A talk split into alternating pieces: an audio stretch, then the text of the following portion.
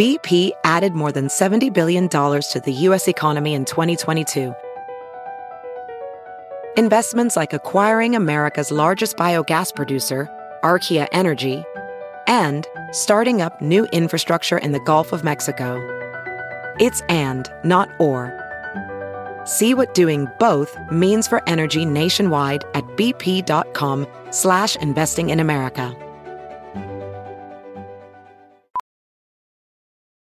Welding instructor Alex DeClaire knows VR training platforms like Forge FX help students master their skills. There's a big learning curve with welding. Virtual reality simulates that exact muscle memory that they need. Learn more at meta.com slash metaverse impact. As you write your life story, you're far from finished. Are you looking to close the book on your job? Maybe turn a page in your career? Be continued at the Georgetown University School of Continuing Studies. Our professional master's degrees and certificates are designed to meet you where you are and take you where you want to go. At Georgetown SCS, the learning never stops, and neither do you. Write your next chapter. Be continued at scs.georgetown.edu slash podcast.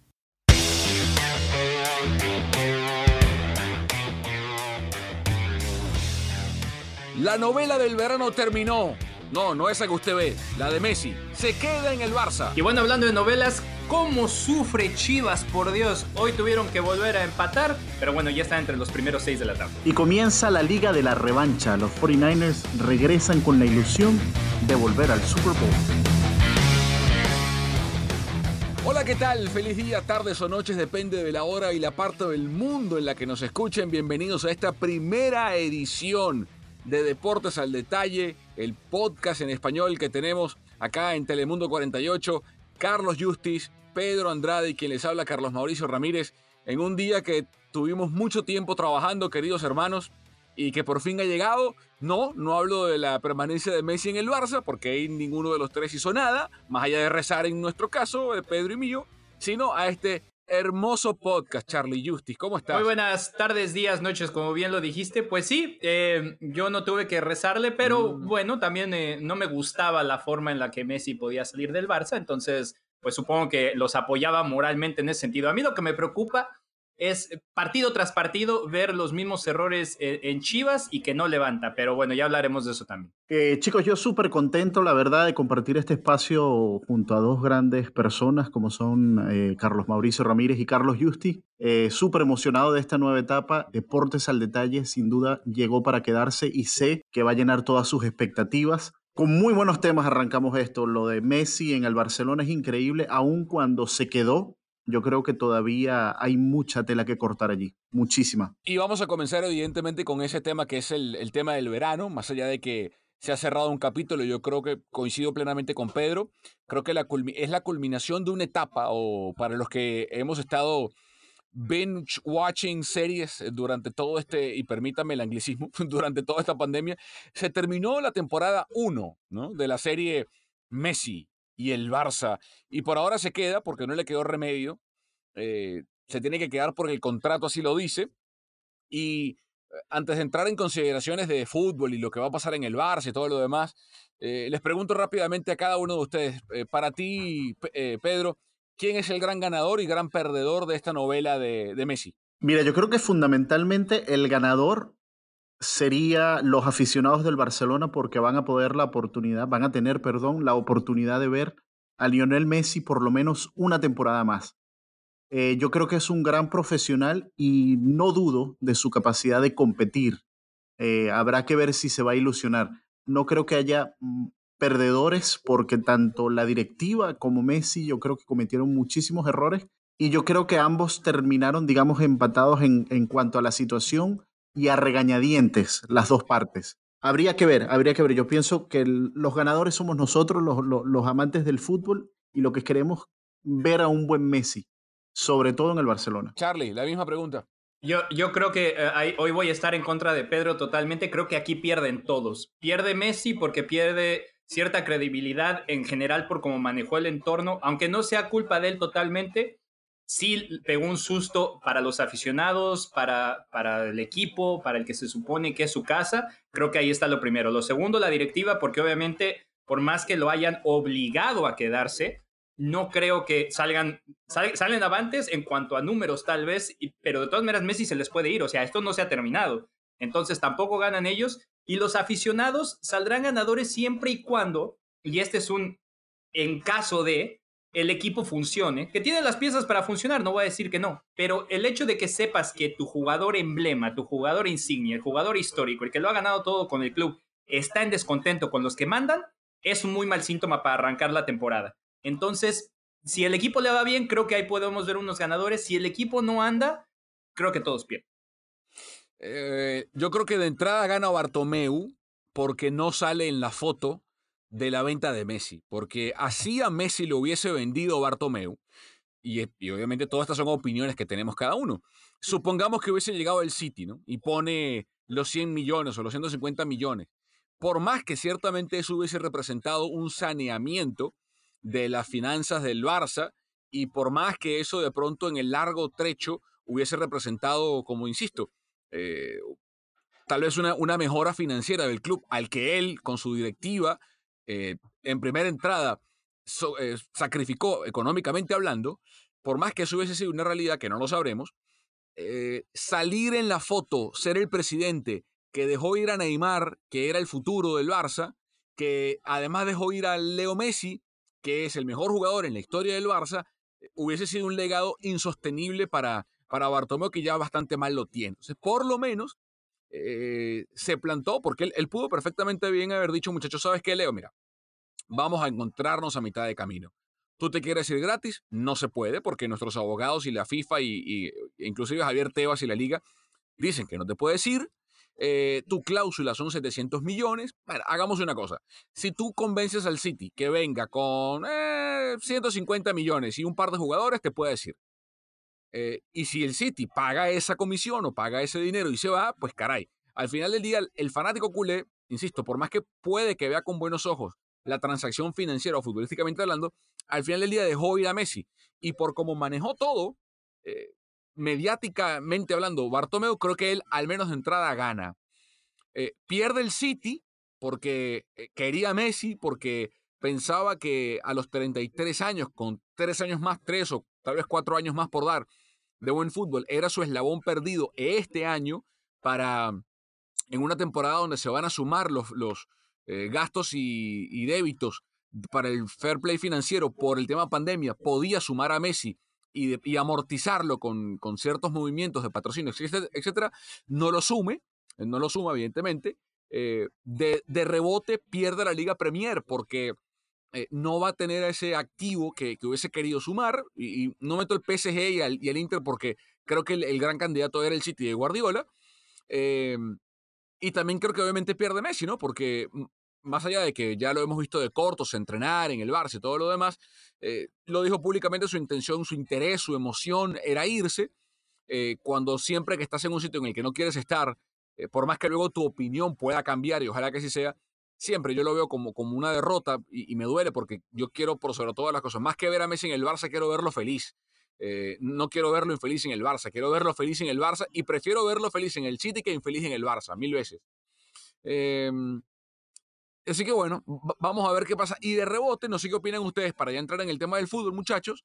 Creo que también, sin querer queriendo, pierde Grishman, porque em, aunque él puso un emoticón eh, aplaudiendo la permanencia de Leo, cuando el Barça tuiteó una foto de Messi y todo lo demás, creo que eh, con, muy conscientemente, y también en un sentido inconsciente, Grisman veía la salida de Messi como la posibilidad de él ser ante una ausencia de liderazgo ante una temporada gris eh, nefasta del equipo culé, erigirse él como el gran caudillo de este nuevo Barcelona que por ahora, y aparte poder ocupar la banda derecha, perfil cambiado como zurdo, y, y Grisman por ahora pues no tendrá esa posibilidad, por ahora salvo que Kuman haga otra cosa, ¿no? Sí, y, y de hecho, ahí, hay, hay, un par de, cosas que, que, que, van a, vamos a ver si funcionan en, en términos equipo, ¿no? Hablando, hablando de fútbol. Y como, como tú bien mencionas, yo quiero ver qué va a pasar con esa comunión entre Messi y, Kuman, yo no, porque a Messi lo obligan a quedarse. Messi, obviamente, al, que, al decir me quiero ir, pues básicamente le está diciendo que no a Kuman. O sea, en ningún momento dijo, ah, bueno, llegó Kuman, va, me quedo porque pues, somos brothers y esto va a funcionar. No, al contrario, fue como ya no creo en este proyecto y me voy. Y te da esa sensación. Entonces, bueno, habrá que ver cómo, cómo lo platican en, en, cuanto llegan. Obviamente Messi es un profesional, en eso, de eso no me queda duda, y además es un crack, entonces tampoco va a tener problema con eso.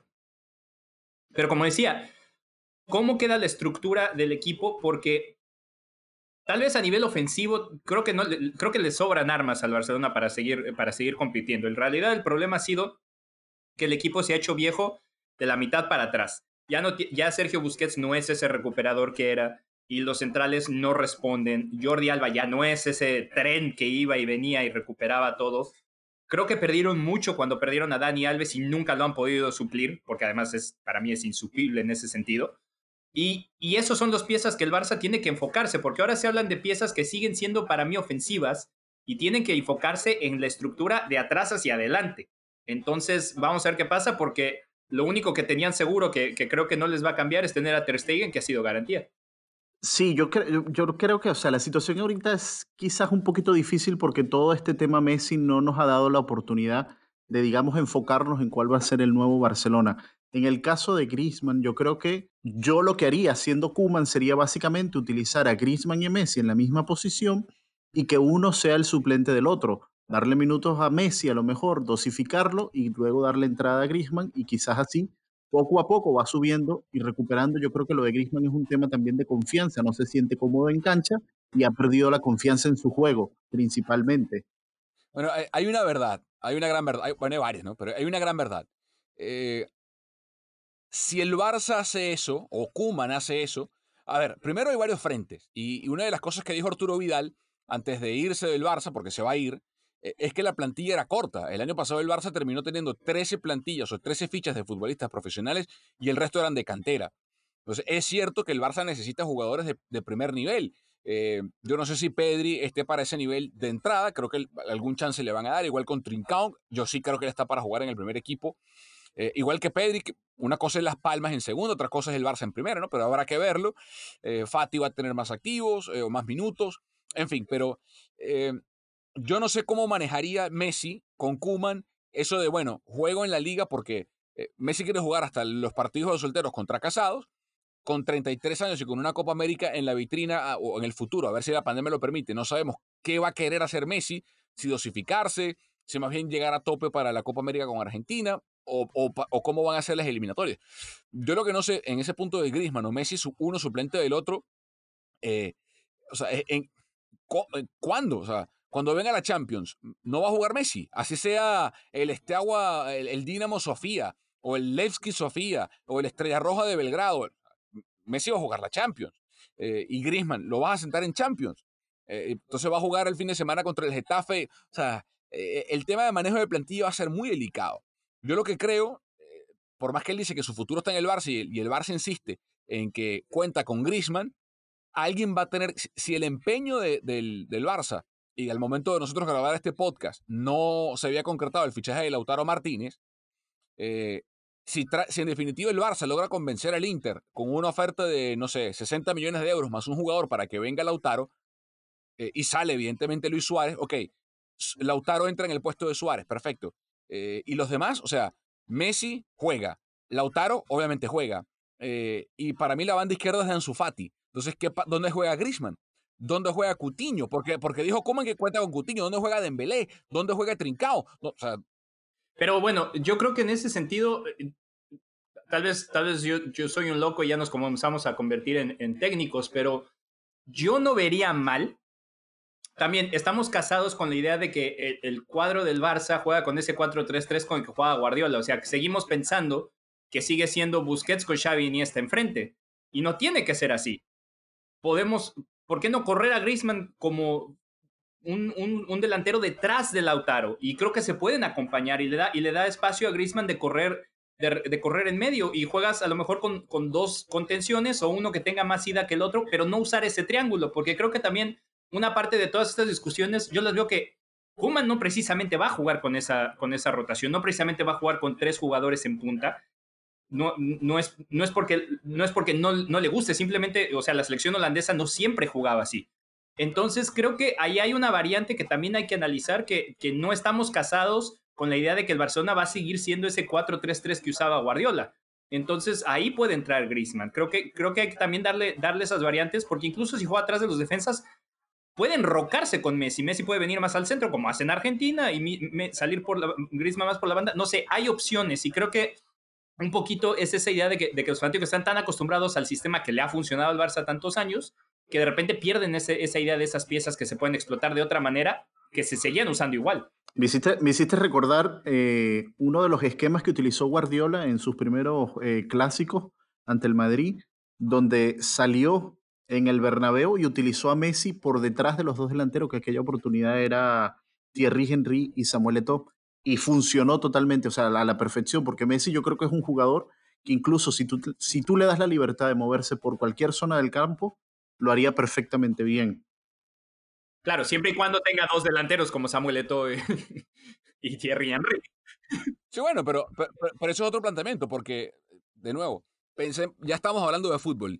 Eh, ¿qué, cosas, ¿Qué cosas son certezas? A ver, ¿dónde tenemos garantías de las que se pueden tener a esta altura de la temporada? ¿no? Pero, ¿qué garantías tenemos hoy en día? Uno, Ter Stegen no va a arrancar el año, está lesionado, va a arrancar neto de portero. Eso está seguro.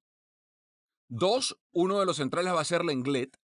No sabemos quién es el otro. Puede tratar Kuman ahora de recuperar físicamente a, a Piqué, ver si potencian a Araujo, eh, Araujo, el uruguayo, ver que, si, si Todivo, eh, no sé, o si llega Eric García y termine siendo García el, compañero de, de Lenglet. Pero hoy un central es Lenglet, hay un hueco en el lateral, en el otro central. Jordi Alba es el lateral izquierdo por más que aparentemente Kuman le gusta Firpo y pidió que se quedara como suplente, obviamente, de, Jordi Alba, la banda izquierda es de Jordi Alba. Eh, la banda derecha es de Semedo. Mientras salga, o sea, mientras no salga, sigue siendo Semedo.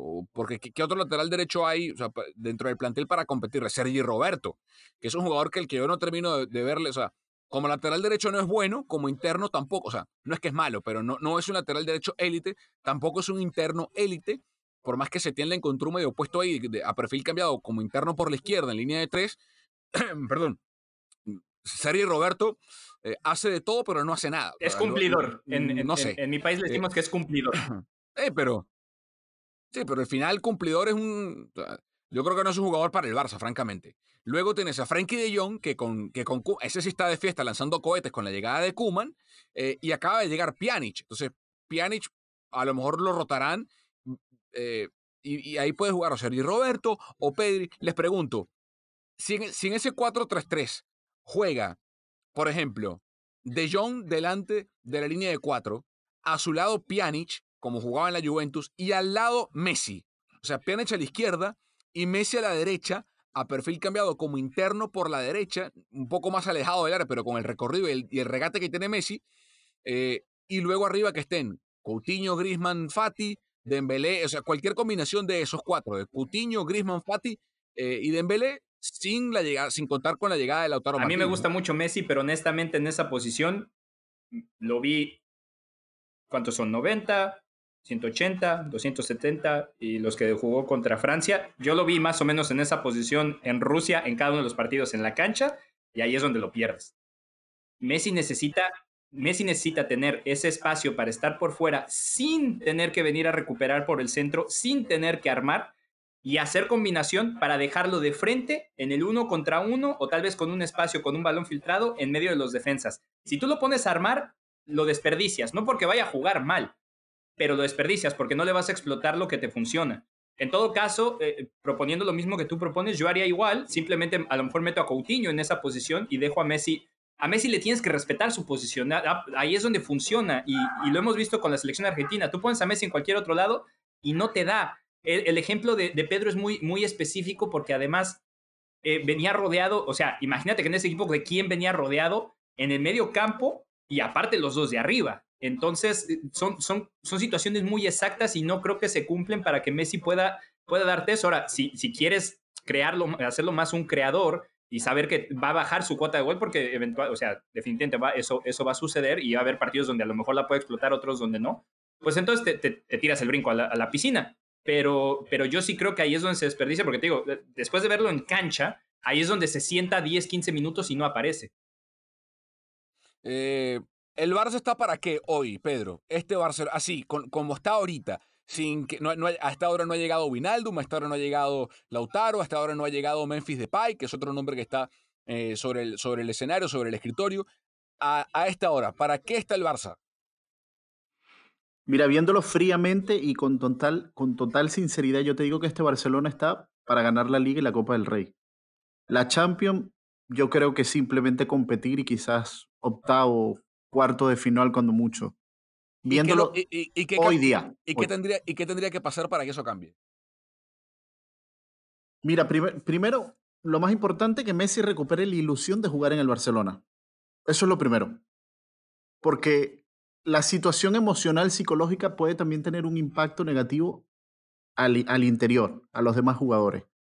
Eh, lo segundo, y es, para mí es una nota positiva, lo poco que se ha visto de los entrenamientos de Kuman en el Barcelona, que incluso hoy estaba leyendo prensa española, ya le llaman Sargento Kuman, porque ha recuperado medidas súper estrictas.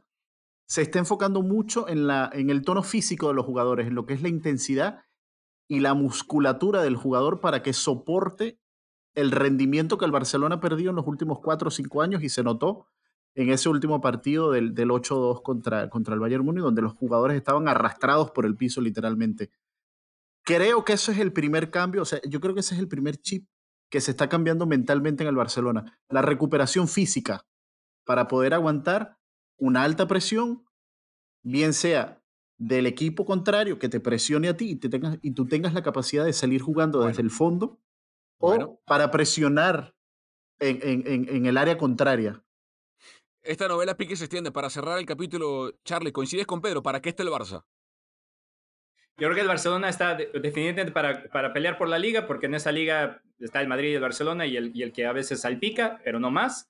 En eh, Copa del Rey, el único asterisco que lo voy a poner es que el hecho de que si la plantilla es corta como está hoy, puede complicársele el asunto porque tienes que rotar jugadores, es imposible aguantar una temporada con otros jugadores y a la hora que tengas que jugar contra un equipo a lo mejor de segunda o un equipo más bajito y tengas que utilizar a, lo que tienes de banca y tener que sacar de, la cantera, no te funcione, eso podría pasar. Y en Champions, sí, definitivamente no los veo pasando a, semifinales eh, eh, siquiera. Obviamente, eh, dependiendo también, todo tiene que ver también cómo te funcionen los, los sorteos y el cambio que va a regresar a ser como era normalmente. Este fue un caso muy específico porque el hecho de tener que jugar en un campo neutral a un solo partido podía pasar cualquier cosa y ahí fue donde vino el, desastre monumental este. Bien, le ponemos una pausa al tema de Leo Messi, le ponemos hasta la semana que viene porque seguro va, va a dar tela que cortar más todavía esta novela y saltamos a la Liga MX, acá en Deportes al Detalle.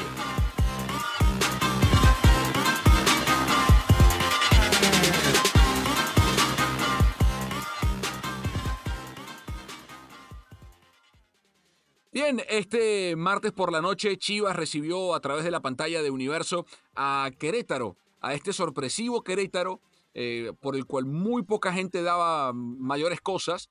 El equipo está de noveno, luego del empate conseguido en el Akron, un empate que tiene varios protagonistas, Toño Rodríguez en un lado, JJ Macías en el otro, el VAR, por supuesto, siempre es protagonista en la Liga MX. Eh, pero hablemos del equipo de la casa y nadie lo conoce mejor que nuestro compañero Carlos Justice, que es el comentarista en inglés de los partidos de Chivas para todos los Estados Unidos.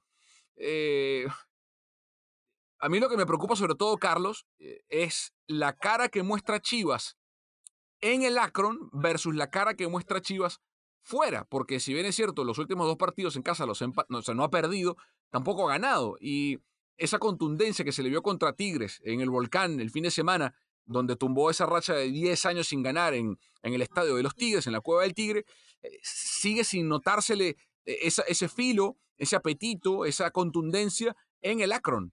Sí, yo creo que el principal problema es que a pesar de que cuando armaron el equipo trataron de enfocarse en un equipo ofensivo con mucha velocidad, con mucha dinámica, no tienen a alguien que sepa llevar los hilos les cuesta trabajo desarrollar jugadas, no hay pases entre líneas, esa, es la parte que le cuesta a Chivas, no, puede, le, cuesta ser protagonista.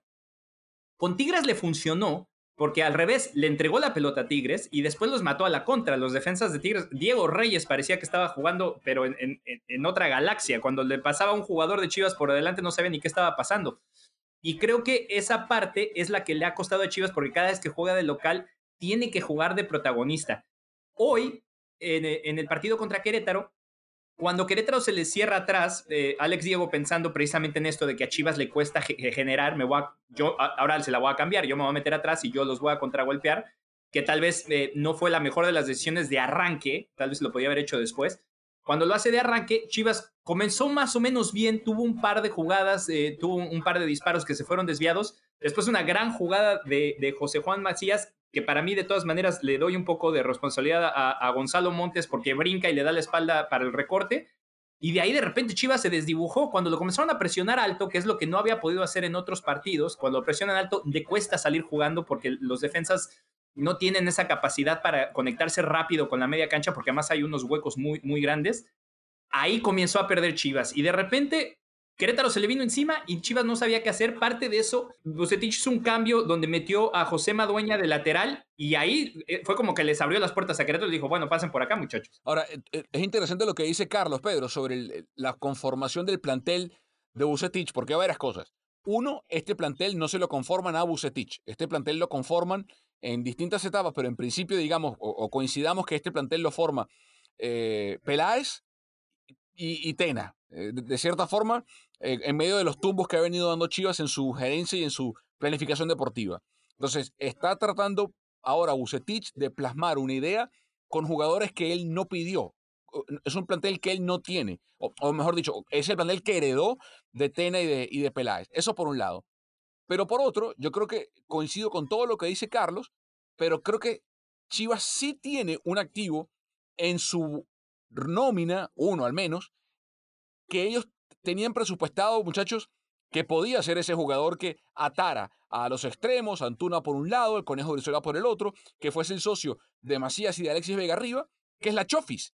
Y hasta ahora, y todos, y todos sabemos de historia lo que ha pasado este año físicamente con la Chofis, eh, yo no sé si lo que ha fallado hasta ahora, Carlos eh, y Pedro, es que en esa planificación, una pieza tan importante en el andamiaje se le cayó, que es la Chofis. Sí, totalmente. Yo creo que en partidos como este, principalmente este que jugaron en Querétaro, lo decía ya Carlos Justi, se notaba esos espacios entre defensa y no digamos mediocampo, porque literalmente el mediocampo no estaba allí, en su zona. Hace falta una conexión como la Chofis, que te pueda llevar el partido, que te pueda abrir y que incluso él tiene llegada y golpe. Lo que sí te digo es que yo en un momento del partido le vi la cara al Rey Midas y básicamente era de quiero llorar Quiero llorar, Toño. Toño, no. Toño, por favor. ya van dos, Toño. Toñito. me prometiste, Toño, lo hiciste. Conmigo, Guadalajara va a ganar. No sé qué va a ganar, Toño. Agarra la pelota, Toño.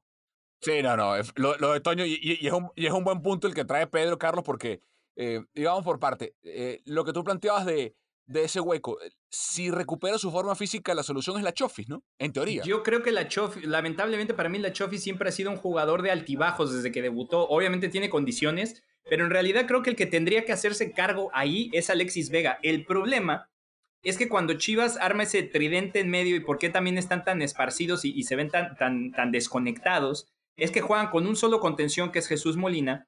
Fernando Beltrán hace de interior y es el único que es un volante mixto porque va y viene. Y entonces Alexis Vega rota atrás de ellos. El problema es que cuando se les encierran, al tener a los dos de afuera que se supone que tienen que ir a línea de fondo, siempre hacen esa corrida a línea de fondo y eso le quita opciones a Alexis Vega, porque una vez que corren y se meten, ya no tiene a dónde ir y a veces encuentra jugadores de frente y además también José, eh, José Juan Macías no es un 9 que se queda en el área y ahí mismo se mueve. Eh, que es una de las virtudes que yo siempre le he visto, por ejemplo, a Javier Hernández, que lo critican mucho, pero es, eh, creo que un jugador como Javier funcionaría aquí perfecto por eso. José Juan es más de ir hacia el espacio, encontrar las diagonales y de botarse. Entonces, de repente, creo que para mí se enciman. Hay un momento en el que Alexis Vega choca con Macías y después Brizuela choca con Alexis Vega cuando se va a, la, a, la, a la banda. Entonces, creo que cuando mejor se dio Chivas fue precisamente, hicieron un enroque ahí entre Alexis Vega y, y Zach Brizuela, Ahí comenzaron a hacer algunos enroques donde a veces venía por el centro, a veces iba por afuera, y ahí es donde Chivas funciona más. Pero, eh, y, lo, y, lo, entró, eh, entró Eduardo López y pues, no pasó nada tampoco, y, pero aún así tuvieron oportunidades, porque de todas maneras Macías falla ese penal al, al final. Entonces, lamentablemente para Chivas, como, como dice Pedro, los errores individuales se han estado notando en el marcador, porque aguantan, aguantan, aguantan, son, son, son marcadores muy cerrados y de repente un error de esos es lo que se nota mucho, Carlos, Carlos, perdón, cuando, cuando dice, se nota mucho sobre todo cuando los jugadores chocan y que hay ese vacío, sobre todo en media cancha, cuando te agarran de contragolpe, es que Chivas está abusando desde mi punto de vista el abrir las bandas, tirar centro no tienes allí el conglomerado, digamos, que te pueda definir la jugada y luego te entran en contragolpe y te encuentras precisamente en que solamente tienes un contención. Tus laterales están arriba, tus volantes están arriba y con eso, o sea, básicamente van a, van a pasarle por encima a los centrales. Y me impresiona muchísimo, es algo que lo voy a reconocer, a mí me impresiona muchísimo la seriedad con la que está jugando la defensa de Chivas. Me parece que ha sido una defensa cumplidora. Menos Toño. ¿Eh? menos Toño. Yo, yo, les voy a decir una cosa, y eh, lo primero va a ser en tono de broma. Yo no confío en un portero que use el número 4, ¿eh? de entrada les digo. Un portero que use el 4, a mí me parece sospechoso. el portero usa el 1, usa el 12 y si acaso el 23 y ya. Eso de que no, que el 17. Bueno, Gil, Gil Alcalá, Gil Alcalá y traía el 13 y bueno, el 13, el 13 puede ser, o sea, digo, el 12 o el 13 se alterna, o sea, son números más asociados con porteros, el 12 y el 13, y el 1. Pero eso de, te digo, el 6 de Memo en el América, el 4 de Antonio, no, no, no, no. no. Eh, y esto obviamente eh, lo digo en tono de chiste, no, no pretenderán ustedes que yo evalúe un portero por el, por el número que use en la camiseta, evidentemente que no. Eh, dicho esto, si es verdad que hoy Chivas ha debido ganar el partido, porque el gol de Querétaro es total y absolutamente en un 90% error de Toño Rodríguez, luego hay un 10% que hay que darle, tal vez un poco menos, a, Silvera, que está en el sitio indicado en el momento correcto para de taconazo meter la pelota. Eh, un Silvera que luego se iba expulsado al 58, al, perdón, al 70. Eh, dos cosas. Eh, es, Carlos, ¿es Toño Rodríguez un portero para Chivas? No, y creo que la única razón por la que digo eso es porque, por suerte, yo creo que una de las posiciones donde, donde más opciones hay en México es en la portería. Gil Alcalá, el portero de Querétaro, es mexicano. El portero de Santos es mexicano. Ahí tienes a Talavera que los Pumas por fin hicieron el cambio y sacaron al pollo Saliver para traerlo y también es mexicano. Hay muy buenas opciones de porteros mexicanos. El mismo Hugo Rodríguez. Hay muchos arqueros que, cumplen. Sí, pero es que la, mayoría, sacando a Nahuel eh, de, Tigres, eh, digo, esa época en la que estaban, porque si tuvimos una época en la que coincidieron aquí Nahuel Guzmán, eh, Agustín Marchesín, estaba Barovero en, Monterrey, que eran, digamos, cuando los tres equipos que mejor andaban en México tenían porteros extranjeros. No, bueno, incluso Memo Ochoa regresó a la América y, no podría ser una opción por Chivas, obviamente por, por, por, el pasado americanista que tiene, pero para lo que me refiero es que hay, hay opciones y, además hay buena cantera de porteros, porque hay muy, buenos, hay muy buenos entrenadores de porteros desde fuerzas básicas y creo que hay una posición que sí se desarrolla, es esa. Eh, y, lo único que, que, sí me llama la atención es que además es, es, es ese, esa concentración porque lo malo de, de, Toño es que sí cometió ese error, pero después sacó dos que no tenía que haber sacado. Entonces, esos altibajos es un problema y por eso yo en teoría le doy una, una culpa compartida a, cómo plantea el partido Bucetich, cómo él mismo se atora y, creo que la única razón por la que me da la razón en que Madueña tuvo un partido para el olvido es que jugó 30 minutos, lo metió en el segundo tiempo para tapar al, Chapo Sánchez y a los 30 minutos lo sacó para meter a Oribe Peralta, entonces creo que exhibe al jugador en ese sentido, o sea, era obvio que ahí había un problema y, y es una pena porque, por ejemplo, creo que Irán Mier está en un muy buen nivel y podría regresar hasta selección en algún momento, pero obviamente está en un plantel donde cuando se parten, pues los centrales siempre quedan pagando. Oh, les tengo una pregunta, muchachos. Les tengo una pregunta. Eh, en el caso de Toño, de Toño Rodríguez, sabemos que Raúl Gudiño todavía sigue lesionado. ¿Ustedes apostarían por Miguel Jiménez, el tercer arquero? O sea que Miguel Jiménez, a ver, Miguel Jiménez tiene 30 años. Eh, el año pasado viene, o sea, en la temporada pasada tapó en Tampico Madero. Eh, y o sea, no sé cuán mejor sea Jiménez que, que, Toño Rodríguez. Además, Toño había tenido, el problema es que Toño había tenido una buena temporada ahí en Chivas, había tenido, un, había tenido un paso por Chivas, después fue a León y regresó. y tuvo buenas temporadas. Entonces, estos errores también pues, son, a, son a cuentagotas. Lo malo es que les han costado puntos porque Chivas no genera. Luis, ves a pensar. Si Chivas con los jugadores que tiene, con José Juan Macías, que tenía una cuota de 11, 12 goles con, con el León en, en, la temporada pasada antes de regresar. Si Macías mete dos de las, por ejemplo, la de Antuna, que se va solo, mete el centro cuando ya había sacado a Gil Alcalá. Si, si Macías le pega, está bien, va adentro. Si mete el penal, va adentro. Y la que. Son dos o tres goles que se, que se pierde. Si tú tuvieras una cuota goleadora más alta, porque más Chivas es la, la, una de las peores ofensivas del torneo, que pudo subir un poquito gracias al 3 a 1 de Tigres, pero al ser una de las peores ofensivas del torneo, eso le está pasando factura, porque entonces te pone más presión como defensa de no equivocarte. Y lo curioso es que Chivas es una de las mejores defensivas del torneo. Entonces, también esas cosas solamente pasan en México, donde ves que León ha anotado un gol más que Chivas y León está, está peleando por la, por la punta.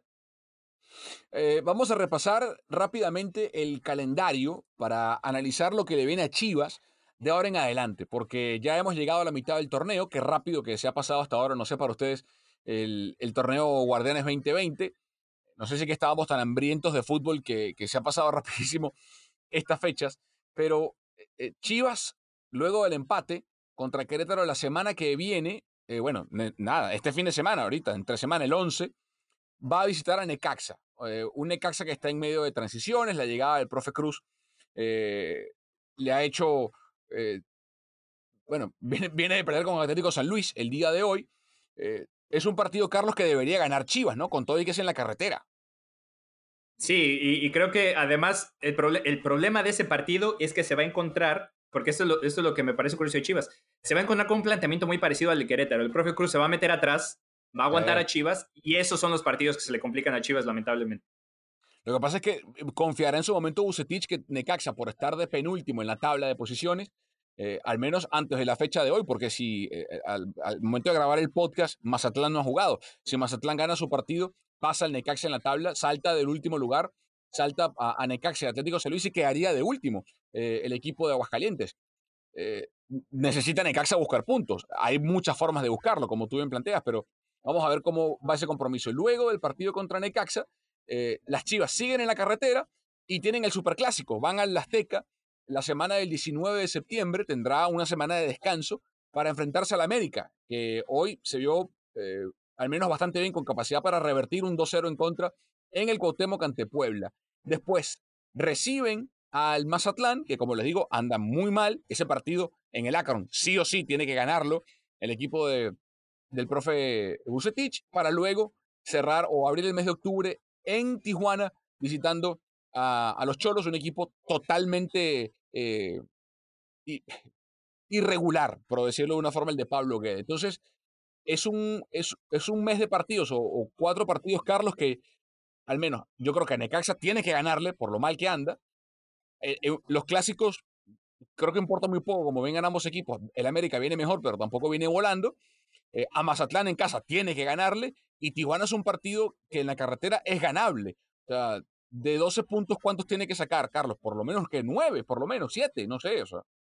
Eh, lo, yo, honestamente, eh, como funciona la Liga, la, Liga, la Liga MX, yo creo que empatan con Necaxa o, o, sacan un resultado complicado con Necaxa en casa de Necaxa, lo más seguro es que acaben ganando el clásico, porque Miguel Herrera le cuesta mucho plantear los partidos y creo que la América es precisamente uno de esos equipos que se le presta a Chivas para que lo contragolpee, le encuentre los espacios atrás y la defensa de América es un desastre.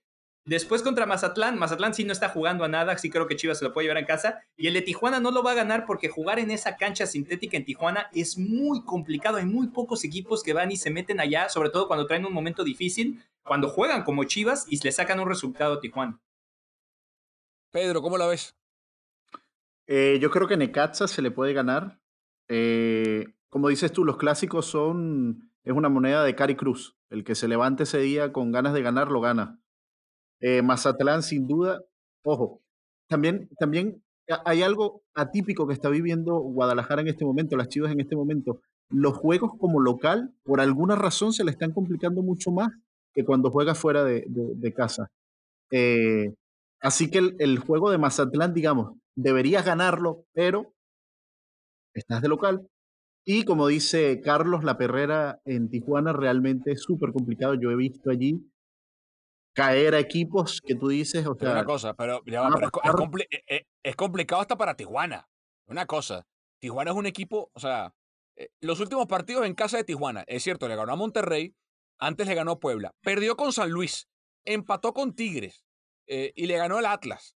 O sea, yo no sé. Sí es verdad, ese, ese pasto sintético es incómodo, pero no sé. O sea, más allá, más allá de incómodo, incluso al Guadalajara, yo creo, viéndolo en este momento fría, yo creo que le perjudicaría incluso por la velocidad con la que juega Guadalajara.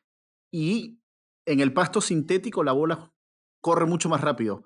Entonces, ahora tú llevas a un equipo de Guadalajara que va corriendo como loco, revulsivos en la cancha, que a veces corren más que el balón y no saben ni para dónde van. Tiras ese estilo de juego en un campo sintético y yo creo que la pelota no la ves nunca. Vas a cometer muchísimos errores. Si de por sí los cometen en, su propio estadio, que creo que es uno de los, principales problemas que ha tenido a la hora de, ser verticales, no están siendo exactos. Agrégale este, este, estadio con, con el viaje y además, eh, una cosa que sí es atípica de este torneo, que no es de otros, porque se ha ido tan rápido, es que esos cuatro partidos normalmente serían en un mes. Estos son casi en dos semanas. Entonces, eso, eso, por ejemplo, ahorita Chivas va a tener descanso tres días y tiene que volver a jugar. Tuvo descanso dos días y, regresó a jugar. Eso también te pasa factura a la hora de tener que ser tan dinámico, porque si tú eres un equipo que está acostumbrado a tener mucha velocidad y desgaste, pues si no tienes descanso, pues va a ser muy complicado.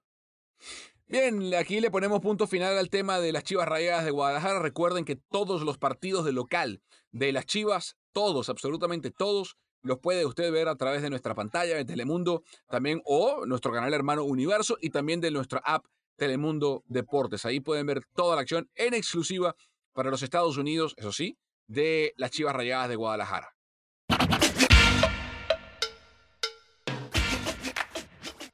Bien, la espera terminó. Esta semana arranca la temporada de la NFL. Este jueves, para ser preciso, con el duelo entre los Kansas City Chiefs y los Houston Texans, los dos mariscales de campo más caros del planeta van a verse cara a cara y luego de lo que fue la temporada pasada, ese partido de, demencial de postemporada de playoffs entre uno y el otro, eh, cuando los Texans parecían que le pasaban por encima y arrollaban a los Chiefs y luego el equipo de Andy Reid vino desde las cenizas para llevarse ese juego eh, y meterse ya prácticamente, se metían en la final de la conferencia de la AFC. Ahora vamos a analizar eh, rápidamente nuestros candidatos, división por división, quién puede ser el MVP, eh, qué nos gusta, qué no nos gusta. Y eso sí, permítanos, ustedes saben que estamos nosotros basados en el área de la Bahía, permítanos comenzar esa licencia con la NFC Oeste, la división de nuestros San Francisco 49ers para luego irnos a repasar el resto de las divisiones.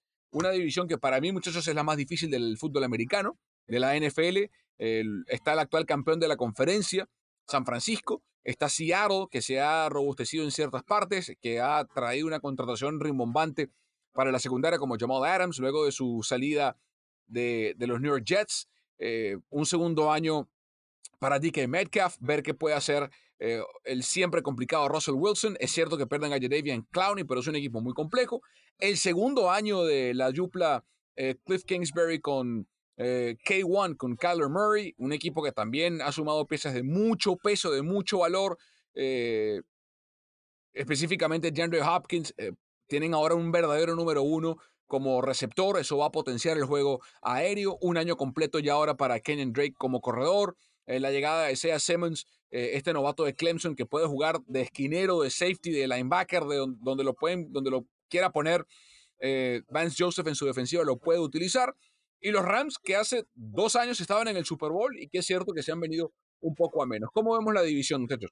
Yo estoy completamente de acuerdo contigo que para mí es la división más complicada de toda la, NFL. Y lo que me llama mucho la atención es que en, otros lugares, como que por algún extraño motivo, a pesar de que los 49ers ganaron el campeonato del NFC y llegaron al Super Bowl, nadie los pone realmente como favoritos de, este lado. Y, yo creo que sobre todo es precisamente por eso, porque ven que los Cardinals hicieron muchos cambios, los Seahawks siempre se le complican a, los Niners y, lo vimos en, los dos partidos de la, temporada pasada, uno tuvo que definirse sobre la línea y acabó siendo además una lesión muy grave para, uno de sus jugadores. Entonces creo que eso, eso le suma al hecho de, que no lo vean. Ahora, yo viendo los, cuatro rosters, para mí el, más completo siguen siendo los Niners. Y yo pondría a los Seahawks ahí, pero para mí la gran pregunta es qué va a pasar con, eh, con Jimmy Garoppolo, porque muchos de, los, muchos de, las cuestiones han sido, bueno, es que en el Super Bowl no rindió, pero hay que acordarse también que en el Super Bowl le dieron la vuelta y lo que, lo que hizo Kansas City yo creo que no va a volver a pasar nunca en la historia. No puedes venir de atrás en cuatro partidos exactamente y, darle la vuelta. Eso, eso es muy, muy complicado. Obviamente van a estar más asentados en esta temporada, pero, pero creo que ahí los 49ers pueden eh, eh, aprender de sus errores, siguen teniendo este juego terrestre magnífico con, con, muchas opciones, agregando además a Trent Williams, que llega como un liniero ofensivo que además se ve muy bien y, es all-star, y, teniendo a George Kittle que te ayuda mucho en muchas facetas del juego. Entonces, para mí sigue siendo el gran favorito aunque muchos digan que no, o aunque, aunque le pongan esos asteriscos porque van a ser partidos muy complicados contra Cardinals y contra Seahawks y a lo mejor también contra los Rams, pero para mí los Niners siguen estando ahí y esa división es la, más, más complicada. Pedro, ¿qué opinas de la NFC Oeste? Bueno, les, decía, chicos, les comentaba que para nadie es un secreto de lo difícil y competitivo que es la, la, la NFC, que fíjense que en las últimas 15 campañas han sido 11 representantes distintos que han llegado al último juego, al bonito, al que todos quieren ganar. Eso te habla un poco de, del nivel competitivo y de los muy buenos refuerzos que año a año se están tomando acá. Ahora, no porque sea yo también del área de la Bahía, como dice Carlos Justis, y porque quizás tenga muchísimas esperanzas en el equipo local de los San Francisco 49ers, pero básicamente este equipo defensivamente prácticamente está intacto y en la ofensiva han llegado tres, para mí, muy buenos refuerzos. Tenemos a Trent Williams, tenemos a Brandon Ayuk y tenemos a Javon Kinlaw. O sea, quizás son tres piezas fundamentales para lograr lo único que no se logró el año pasado, que fue sobrevivir el último cuarto del Super Bowl. Sí, bueno, el, tema, eh, eso son buenas piezas. Eh, Javon Kinlaw es un novato, es un liniero defensivo de la Universidad de Carolina del Sur, de South Carolina, los Gamecocks, que viene básicamente a suplir a, el cambio que se hizo con DeForest Buckner. Incluso hereda el número de Buck, que era el 99. Eh, habrá que ver, o sea, no, no va a estar Javon Kinlaw al nivel de Buckner. Eh, este año, seguro que no. Vamos a ver qué capacidad tiene para adaptarse y, con un atenuante. Que este año, eh, a diferencia de otras temporadas, por la pandemia, novatos como Kinlaw o Brandon Ayuk no tuvieron pretemporada para aclimatarse. No tuvieron ensayos de fútbol americano. De pronto para jugadores como Garoppolo o Kittle o Richard Sherman, esto no importa. Pero para jugadores como Ayuk y, y Kinlaw sí que importa. Entonces, eh, lo bueno de, ese, de esa pieza es que es una en medio de una defensiva que ya está armada, que está ensamblada con DeFord, con Nick Bosa, con Eric Armstead, con eh, Fred Warner, con Dre Greenlaw, con eh, Quan Alexander, que está sano, con toda la defensiva que conocemos. Tienes que adaptar una pieza a tu, a tu front 7 o a tu front, depende, es un front 7 con lo que arranca Robert Sale. Y lo de Ayuk sí es un poco más importante porque eh, primero no estaba Manuel Sanders, que el año pasado desde que llegó a los 49ers le cambió la cara para la segunda mitad de temporada. Y segundo, porque no sabemos en qué condiciones va a arrancar la campaña Divo Samuel, que fue el año pasado novato eh, y que terminó siendo el mejor receptor del equipo. Entonces, ante los ausencia de Sanders y con la lesión de Devo, que por lo menos está en el roster inicial de 53 para el comienzo de la temporada. Eh, el novato de Arizona State, Brandon Ayuk, va a tener un papel importante junto con seguramente Kendrick Bourne, con George Kittle. Vamos a ver cómo está. Una pieza que no nombró Pedro y que yo creo que si se mantiene sano, puede ser el robo de la NFL, que es Jordan Reed. Eh, en una ofensiva como la de Shanahan, donde los, los, los paquetes pesados, los jumbo packages, son de mucha importancia, tanto para eh, disfrazar jugadas de pase como para el juego en zona terrestre, tener alas cerradas como George Kittle tu primero ni hablar y que el segundo sea Jordan Reed, que en cualquier otro equipo de la NFL es titular, sus problemas con Washington siempre fueron de lesiones, pero si él está sano, eh, va a ser una edición extraordinaria para el equipo de San Francisco. Eh, ¿Quién gana la división? Charlie. No, definitivamente eh, San Francisco, pero yo, yo te lo iba a voltear porque yo tengo, para mí tengo dos dudas y yo creo que, que, tú las vas a, saber contestar eh, mejor y, ver si, si estamos de acuerdo. Uno, la llegada de Jordan Reed abre la posibilidad de ver un esquema parecido al de los Patriots cuando, cuando jugaban con dos tight ends, sobre todo para correr, porque es la parte más importante. Pero, ¿te preocupa porque digo, son las dos cosas que yo le pongo los dos asteriscos. ¿Te preocupa? creo que los dos puntos más, más bajitos de, de, los 49ers, y no porque sean bajos totalmente, sino porque comparado con el front seven y comparado con el juego terrestre, eh, pues no, no creo que son equiparables, es ¿Va a haber un, crees que hay un cuerpo de receptores elite como para poder ganar un Super Bowl? Y la otra es, ¿hay una secundaria más allá de Richard Sherman lo, lo, suficientemente elite para llegar al Super Bowl? Bueno, la primera, no. O sea, no hay un cuerpo en el papel, ojo, en el papel. Porque Brandon Ayuk eh, era el receptor que quería Shanahan por su polivalencia, por lo que, puede hacer. Lo ve como una especie de mini, eh, ¿qué te digo? no, es un mini divo porque eh, tiene características diferentes, eh, pero si lo que si Ayuk es lo que em, pretendía o lo que supone Shanahan que puede ser, eh, pues obviamente va a ser una, una pieza que va a sumar muchas cosas, pero es ponerle mucho peso a un novato. Entonces, ese cuerpo de receptores de la lista de 53 tiene Brandon Ayuk, Kendrick Bourne, el año pasado fue el principal blanco que tuvo Jimmy Garoppolo en la zona de anotación. No es un receptor que te va, eh, que va a recibir y romper por 20, 30 yardas por juego, pero sí que es un, eh, eh, en, el arrastre de marca en la zona de anotación suele quedar uno a uno Bourne y ahí gana ventaja. Luego vienen armados como por ejemplo Richie James, que el año pasado fue un comodín, Dante Pérez, que vamos a ver si puede ser más el parecido al del 2018 que el del 2019. Divo es el número uno del equipo y la gran duda o la, gran incorporación este año por salud es, Trent Taylor, porque algo que no tuvo el año pasado en toda la temporada de San Francisco fue ese receptor en la ranura hasta que llegó Manuel Sanders, ese receptor en la ranura que pueda sacar ventaja por el centro del terreno, por el centro del campo y aprovechar cuando los rivales cargan la caja para tapar el juego terrestre.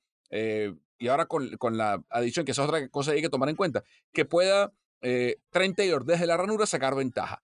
Hay un jugador entonces, para responder la primera, no, no es un cuerpo de receptores élite, pero es un cuerpo de receptores perfecto para el sistema de Shanahan, que es lo importante. O sea, si, si, si tú comparas en el papel quién tiene mejores receptores para el juego 1, Arizona o San Francisco, es Arizona, con DeAndre Hopkins, con Christian Kirk y con eh, Larry Fitzgerald, la pregunta se responde sola.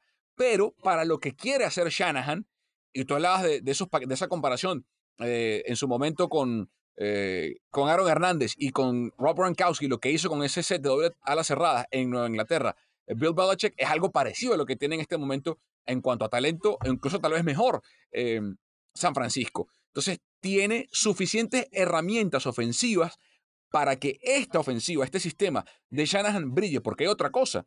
Monster se queda, se queda Tevin Coleman, se pierde Matt Breida, que fue una pieza importante, pero se recupera Jarek McKinnon, que no ha jugado. O sea, desde que llegó de Minnesota hace dos temporadas, no ha jugado un partido de temporada regular con los 49ers por lesiones. Entonces, al tener a McKinnon, que es una pieza muy valiosa para el juego terrestre, se puede multiplicar. Y, Jeff, Eso y Jeff Wilson Jr. también tuvo buenos partidos, por lo menos en la temporada pasada. Entonces, eh, creo que e, esa parte sí, eh, no importa el, el tándem o el, el, el, que pongas, por cómo disfrazas esas coberturas para abrir los huecos y más ahora viendo si, si, si puedes tener a, Trent Williams ayudándote con, esa parte, creo que, creo que en esa parte sí están bien cubiertos. Seguro, seguro. Y la línea ofensiva es mejor porque por más que yo usted le hizo un hall de la fama, sin discusión alguna, eh, no, nadie puede tampoco discutir que, es, que San Francisco mejoró en la posición más importante de la línea ofensiva, que es el tackle izquierdo, más para un mariscal de campo derecho, con Trent Williams, que llegó por una ganga. Entonces, sigue McGlinchey un año más, sigue Laken Tomlinson como guardia izquierdo. Eh, Daniel Bronskill fue la revelación del año pasado. Se, se trae a Tom Compton, que es un veterano para fortalecer el lado derecho de la línea como guardia. Eh, me preocupa quién va a ser el centro porque Weston Richard va a comenzar en la lista de físicamente incapacitado para, para rendir. Entonces, Bronskill seguramente va a comenzar como centro, pero igual, eh, es un equipo muy competitivo. Para mí, debe ganar la división. ¿Cómo la ves, Pedrito? ¿Quién gana el oeste? Mira, el oeste para mí, sinceramente lo veo, este año yo creo que repiten los 49ers. Ojo, los Seahawks siempre son candidatos también y tienen eh, la llegada de Greg Olsen, un veteranazo que le va a dar este, muchísimo apoyo a Ross no, pasa, no, no, no pasa Pero, nada. ojo, eh, ojo no pasa eh, nada. Carlos Justi comenzó diciendo, me, me, me, me corrige si me equivoco, Carlos, que no había nadie que diese a los Niners como favorito Pero fíjate qué vueltas la que da la vida porque las casas de apuestas en Las Vegas colocan a los Niners como el segundo equipo con mayor posibilidades de llegar incluso al Super Bowl y el tercero de ganarlo. Por, eso me llama la atención, porque a eso me refiero. Yo he estado yendo, yo he estado yendo mucho y no se le, nadie da por sentado que los Niners son el equipo más fuerte de la NFC. Bueno, por varias cosas, porque llegó Brady a Tampa Bay, y eso vamos a hablar rapidito en el, cuando lleguemos a la NFC South, eh, porque lo que decías tú, eh, no sé si fue lo que decía Pedro al comienzo, eh, en los últimos, o sea, ha habido 11 representantes distintos de la NFC en el Super Bowl. En la historia del Super Bowl, ocho equipos, o sea, ocho veces, un equipo que perdió el Super Bowl al año siguiente repitió, o sea, llegó a estar en el Super Bowl. Y solamente tres veces lo ganó el equipo que el año anterior lo perdió. Y de esos ocho, tres veces fue Búfalo, aquel infame equipo de Búfalo. digo infame porque es cierto, ganó la, la, AFC en años consecutivos, pero nunca ganó el Super Bowl. Entonces, eh, Sí que es verdad que la NFC es muy complicada porque está Green Bay, está Minnesota, está eh, Arizona, está Seattle, está Nueva Orleans, está Tampa Bay, están los Cowboys, está Filadelfia. Eh, pero en un año en el que muy pocas cosas se pudieron ajustar, porque no hubo pretemporada completa, porque es cierto que el training camp fue más intenso, pero no hubo eh, los equipos que menos cosas tuvieron que incorporar a su playbook o menos jugadores tuvieron que incorporar, para mí parten con ventaja. Y de todos los candidatos de la NFC, para mí, San Francisco y Nueva Orleans son los que menos cosas tuvieron que incorporar de los candidatos, porque Green Bay, eh, a mí Green Bay no me termina de convencer y todo el drama con Jordan Love, eso lo vamos a hablar, pero, pero bueno, eh, en el oeste entonces, ¿quién gana? Los 49ers. Sí, para mí también San Francisco se la va a llevar, segundo va a quedar para mí Seattle, tercero Arizona y cuarto los Rams. Vámonos a la NFC norte. Minnesota, Green Bay, Chicago y Detroit. Esta división está bien interesante. Eh, los Vikings el año pasado perdieron dos veces contra los Packers. Eh, pierden a su coordinador ofensivo Greg Stefanski, que ahora es el entrenador en jefe de los Cleveland Browns. Eh, pierden a Stefan Diggs, que ahora es la principal herramienta ofensiva de Josh Allen en Buffalo. Perdieron piezas importantes a la defensiva. Eh, pero es un equipo muy interesante. Los Packers, básicamente, es el mismo equipo de, del año pasado. Eh, tienen un calendario un poco más complicado, inclusive, que la campaña pasada, que incluye una visita por acá, por, por San Francisco. Y en medio de todo esto, hay quien piensa que los Bears, Carlos, pueden pescar en Río de Revuelto. Eh, y con todo, y Mitch Trubisky, que aparentemente le ganó en buena, digo aparentemente, no porque dude que fue para él, sino aparentemente lució mejor que Nick Foles, que, que es una gran novedad para este equipo, el, backup, el super backup fracasó como titular en Jacksonville. Vamos a ver cómo le va en su plan que conoce, cómo le fue con, con Filadelfia. Y aparentemente en, este, en esta división, los Bears, para muchos, pueden hacer algo por la defensa que tienen, em, sobre todo por eh, esa defensiva, salvo lo, lo, que puede pasar en la secundaria. Y los Lions eh, son los Lions. Sí, y, tienen, creo que hay una buena combinación de, de quarterbacks en, en, ese, en, ese, en esa división con, con, con Matt Stafford, con, con, Aaron Rodgers, con Kirk Cousins. Obviamente, el Mitch Trubisky es lo único que, bueno, pues Mitch Trubisky, ¿no? Pero, pero yo sigo, yo sigo de todas maneras viendo, a pesar de que, a pesar de que los Vikings perdieron, perdieron a Stefan Diggs, todavía los veo como, como un pasito adelante en, eh, en el en la división con Dalvin Cook, que ha tenido buenas temporadas. Y creo que Kirk Cousins de todas maneras tiene mucho que dar, además de que tiene una buena defensiva. Entonces, digo, yo sé, los Packers al final acabaron eh, llegando al campeonato a pesar de, la paliza que les pegaron, pero, pero también los Vikings eh, entraron. Entonces, es una división que, siempre tiene buenos equipos y, por ahí yo sí creo que los Vikings tienen esa, esa poquita ventaja, sobre todo con todo el drama que está pasando en los Packers. Entonces, ¿quién gana la división para ti, Charlie? Eh, los Vikings. Pedro. Green Bay. Ajá. Ajá, le tiene fe a, al señor cabeza de queso, al señor Rogers. Yo creo que sí, yo creo que cuentan con, con, yo creo que rapidito, yo creo que cuentan con la seguridad necesaria de repetir exactamente lo que hacen todos los años. Jugar a muy buen nivel. Sin tanto drama. Bueno, vamos a ver qué pasa con... Y, y tomando un atenuante, ¿no? Que que, es el tema del público.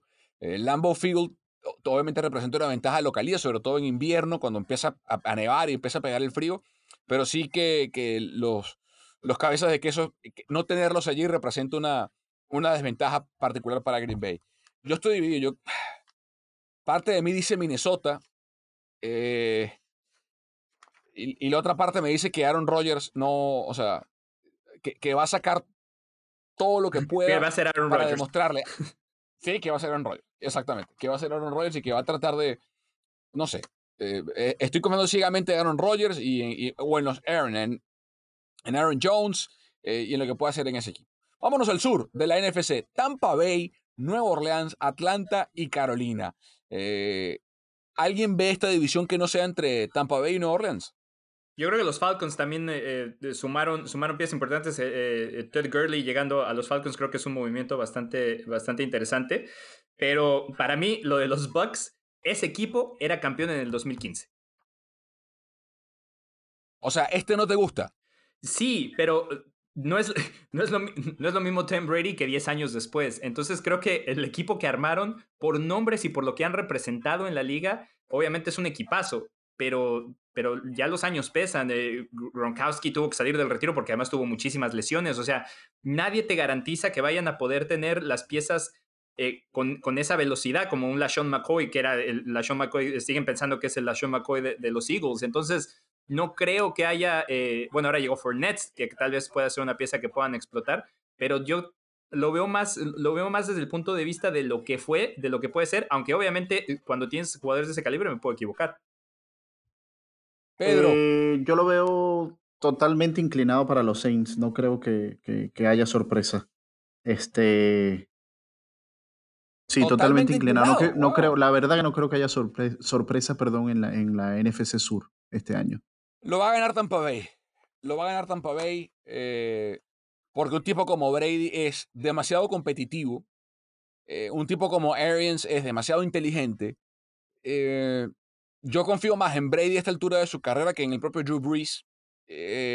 no, la llegada de Sanders a Nueva Orleans es importante, pero lo que tiene, o sea, piensen en esto.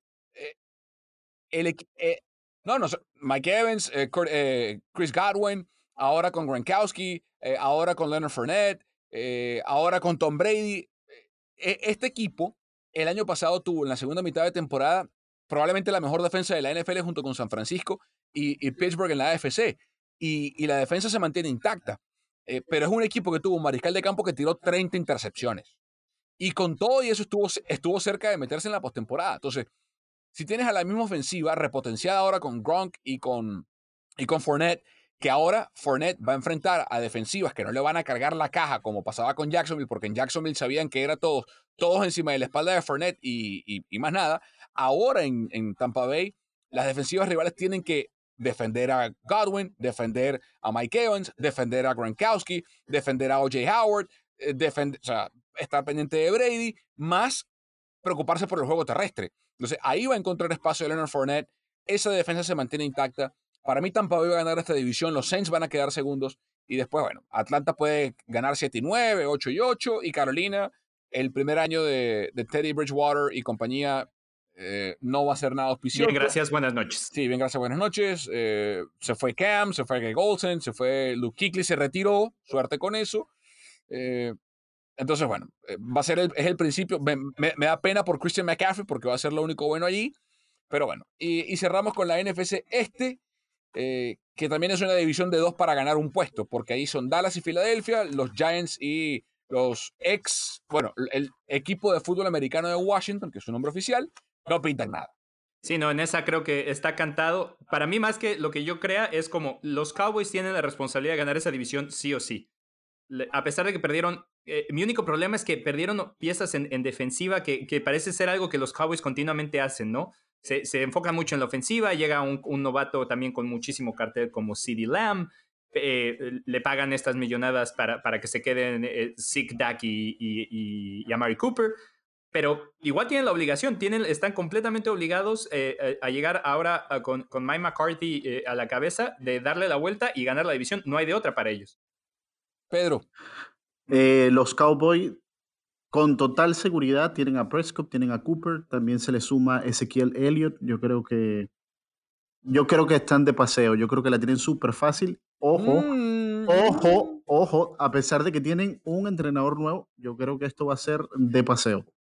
Yo creo que de todo, de, de toda la NFC, yo me inclinaría que la este, yo creo que es la que tiene un claro favorito, pero con ojos cerrados y con mucha distancia.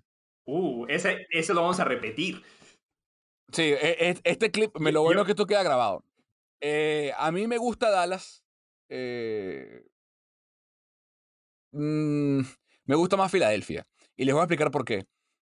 Las, lo mismo que les dije antes. Filadelfia es un equipo que tiene que incorporar detalles. Detalles.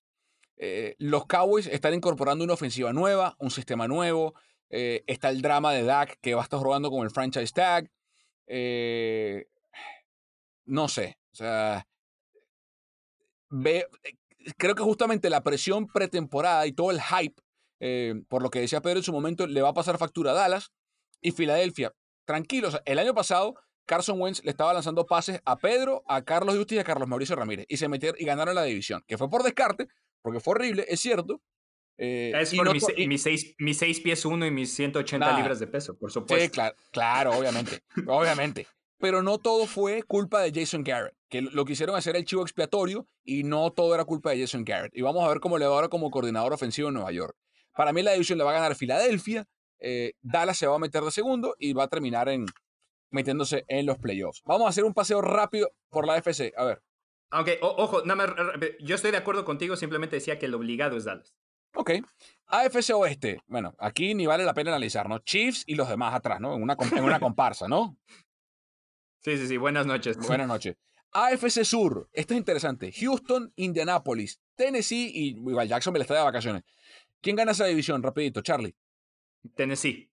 Eh, creo, que la combinación eh, defensiva, eh, mi, mi única fichita, Derrick Henry, creo que va a repetir. Mi única, yo no sé por mi pasado Dolphins y Ryan Tannehill pueda repetir una buena temporada como la que tuvo. Y además con la llegada de Philip Rivers a los Colts, ahí las cosas se ponen complicadas. Pedro. Yo me inclinaría con Indianapolis y precisamente por lo que dice Carlos, la llegada de Philip Rivers puede ser sorpresivo. Eh, yo estoy con Houston, te digo. Estoy con Houston. Pero Houston siempre se dispara solo. Bueno, yo sé. Eh, yo estoy con Houston y les voy a explicar por qué. Como la división está tan pareja y perdió a DeAndre Hopkins, y, le trajeron el genio de. no lo perdió, lo regaló. Bueno, eso, el genio de Bill O'Brien le trajo a David Johnson, que era. O sea, los Cardinals lo suplantaron con Kenyon Drake, que es un muy buen corredor y le fue mejor. Va a tener que hacer tanto, y voy a dar un comentario con otro.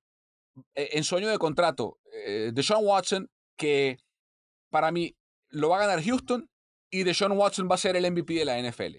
Eh, va a Will Fuller va a tener que subir su nivel. Ese equipo completo va a tener su nivel, va a ser el tercer título consecutivo divisional eh, para Houston. JJ Watt va a tener que tratar de no lesionarse otra vez en una temporada, pero para mí lo gana Houston y mi MVP de la temporada es Deshaun Watson. Oh, wow. Este, este, también lo voy a cortar y te lo voy a guardar. Eh, guárdalo, guárdalo.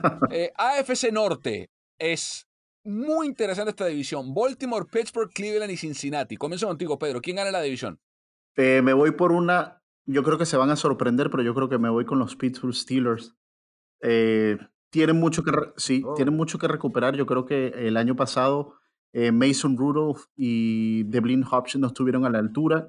Creo que es una gran oportunidad y además teniendo en cuenta que este año la temporada es totalmente distinta y súper atípica por el tema pandemia. Charlie. No, yo me tengo que quedar eh, con, los Ravens. No creo, a pesar de que es, complicado volver a ver una temporada de, MVP de, Lamar Jackson, creo que tienen todas las piezas alrededor para, para volver a, ser contendientes y, me parece que todos los equipos eh, eh, juntos son de, son de los que le van a competir a los Kansas City Chiefs en, en la F. Yo coincido con Charlie. Para mí lo gana Baltimore. Es más, es más. Cuidado si Baltimore no pierde uno, dos juegos en el año si acaso. Sí, porque, además tiene un, sí, tiene un schedule ¿no? bastante accesible, es verdad. Eh, entonces vamos a ver. Cleveland me gusta, creo que tiene un, por fin un entrenador de primer nivel en el papel como, eh, como Greg Stefanski. El año pasado lo de Kitchens fue un desastre, total y completo desastre. Y cerramos con la AFC, ¿qué hicimos? Norte, ¿qué nos falta? El norte. La este, la este, por favor. Ah, verdad, verdad. La FC este. Si dices Dolphins, Carlos Justice.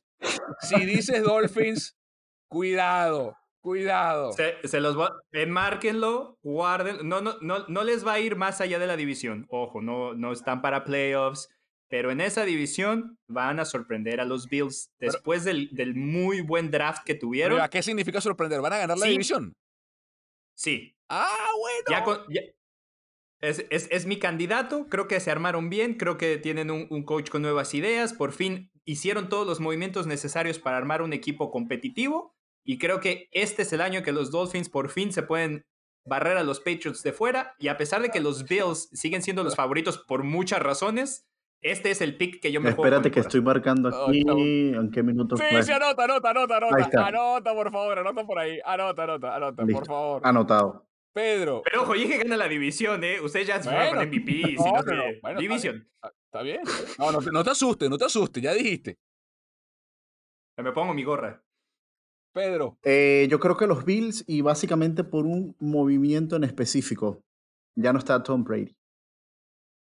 Así que están respirando ah, con tranquilidad.